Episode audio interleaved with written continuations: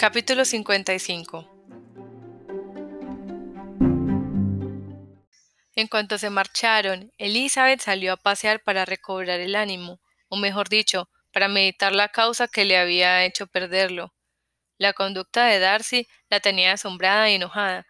¿Por qué vino? se decía, para estar en silencio, serio e indiferente. No podía explicárselo de modo satisfactorio. Si pudo estar amable y compaciente con mis tíos en Londres, ¿por qué no conmigo? Si me temía, ¿por qué vino? Y si ya no le importó nada, ¿por qué estuvo tan callado?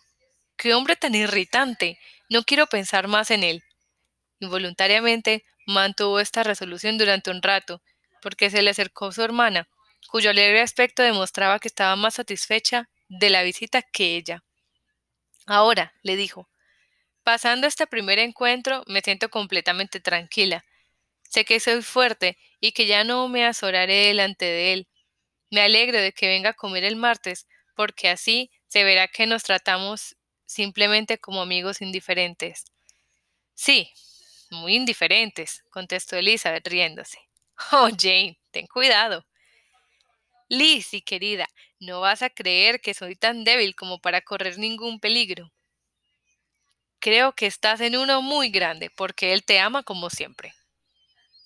No volvieron a ver a Bingley hasta el martes, y entre tanto la señora Bennet se entregó a todos los venturosos planes que la alegría y la constante dulzura del caballero habían hecho revivir en media hora de visita. El martes se congregó en Lombard un numeroso grupo de gente, y los señores que con más ansias eran esperados llegaron con toda puntualidad.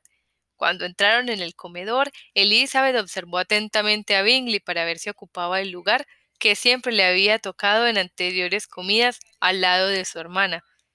Su prudente madre, pensando lo mismo, se guardó mucho de invitarle a que tomase asiento a su lado. Bingley pareció dudar, pero Jane acertó a mirar sonriente a su alrededor y la cosa quedó decidida.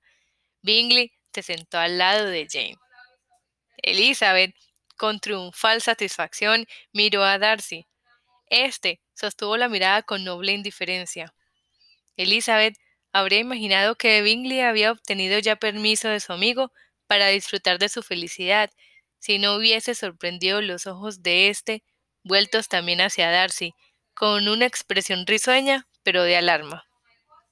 La conducta de Bingley con Jane durante la comida reveló la admiración que sentía por ella, y aunque era más circunspecta que antes, Elizabeth se quedó convencida de que si solo dependiese de él, su dicha y la de Jane quedaría pronto asegurada. A pesar de que no se atrevía a confiar en el resultado, Elizabeth se quedó muy satisfecha y se sintió todo lo animada que su mal humor le permitía. Darcy estaba al otro lado de la mesa, sentado al lado de la señora Bennet, y Elizabeth comprendía lo poco grata que les era a los dos semejante colocación, y lo poco ventajosa que resultaba para nadie. No estaba lo bastante cerca para oír lo que decían, pero pudo observar que casi no se hablaban, y lo fríos y ceremoniosos que eran sus modales cuando lo hacían. Esa antipatía de su madre por Darcy le hizo más penoso a Elizabeth el recuerdo de lo que todos le debían, y había momentos en que habría dado cualquier cosa por poder decir que su bondad no era desconocida ni inapreciada por toda la familia. Esperaba que la tarde le daría oportunidad de estar al lado de Darcy y que no acabaría la visita sin poder cambiar con él algo más que el sencillo saludo de la llegada.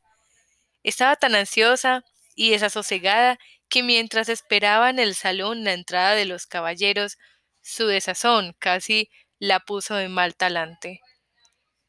De la presencia de Darcy dependía para ella toda la esperanza de placer en aquella tarde. Si no se dirige hacia mí, se decía, me daré por vencida. Entraron los caballeros y pareció que Darcy iba a hacer lo que ella anhelaba, pero desgraciadamente las señoras se habían agrupado alrededor de la mesa, en donde la señora Bennet preparaba el té y Elizabeth servía el café. Estaban todas tan apiñadas que no quedaba ningún sitio libre a su lado, ni lugar para otra silla. Al acercarse los caballeros, una de las muchachas se aproximó a Elizabeth y le dijo al oído Los hombres no vendrán a separarnos. Ya lo tengo decidido. No nos hacen ninguna falta, ¿no es cierto? Darcy entonces se fue a otro lado de la estancia. Elizabeth le seguía con la vista e invitaba a todos con quienes conversaba. Apenas tenía la paciencia para servir el café y llegó a ponerse furiosa consigo misma por ser tan tonta. Un hombre al que he rechazado. Loca debo estar si espero que renazca su amor. No hay un solo hombre que no se rebelase contra la debilidad, que supondría una segunda declaración a la misma mujer.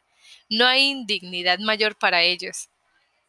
Se reanimó un poco al ver que Darcy venía a devolverle la taza de café, y ella aprovechó la oportunidad para preguntarle ¿Sigue su hermana en Pemberley?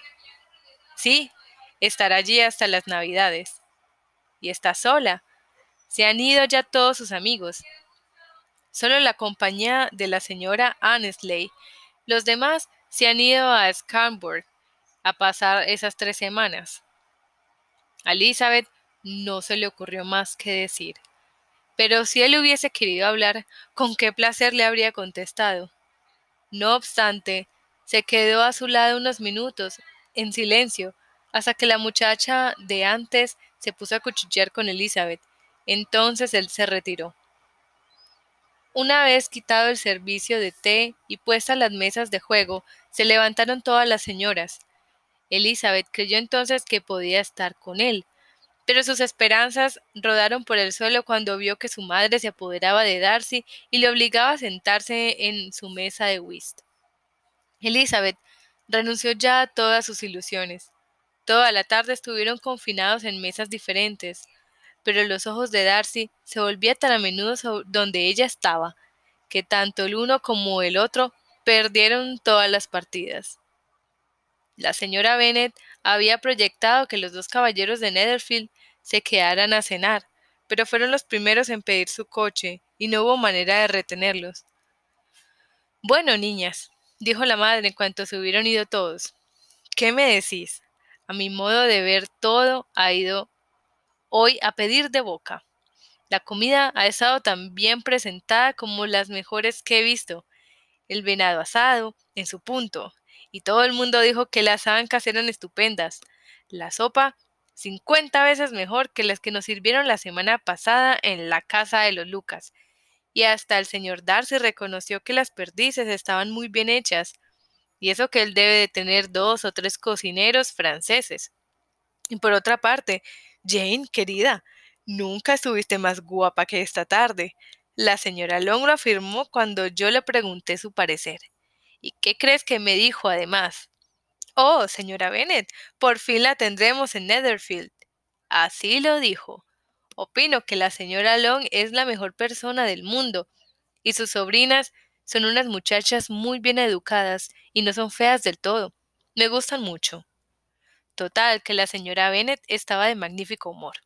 Se había fijado con bastante, lo bastante en la conducta de Bingley para con Jane, para convencerse de que al fin lo iba a conseguir. Estaba tan excitada y sus fantasías sobre el gran porvenir que esperaba su familia fueron tan lejos de lo razonable, que se disgustó muchísimo al ver que Bingley no se presentaba al día siguiente para declararse. Ha sido un día muy agradable, dijo Jane a Elizabeth. Qué selecta y qué cordial fue la fiesta. Espero que se repita. Elizabeth se sonrió. No te rías. Me duele que seas así, Lizzie. Te aseguro que ahora he aprendido a disfrutar de su conversación y que no veo en él más que un muchacho inteligente y amable. Me encanta su proceder y no me importa que jamás haya pensado en mí.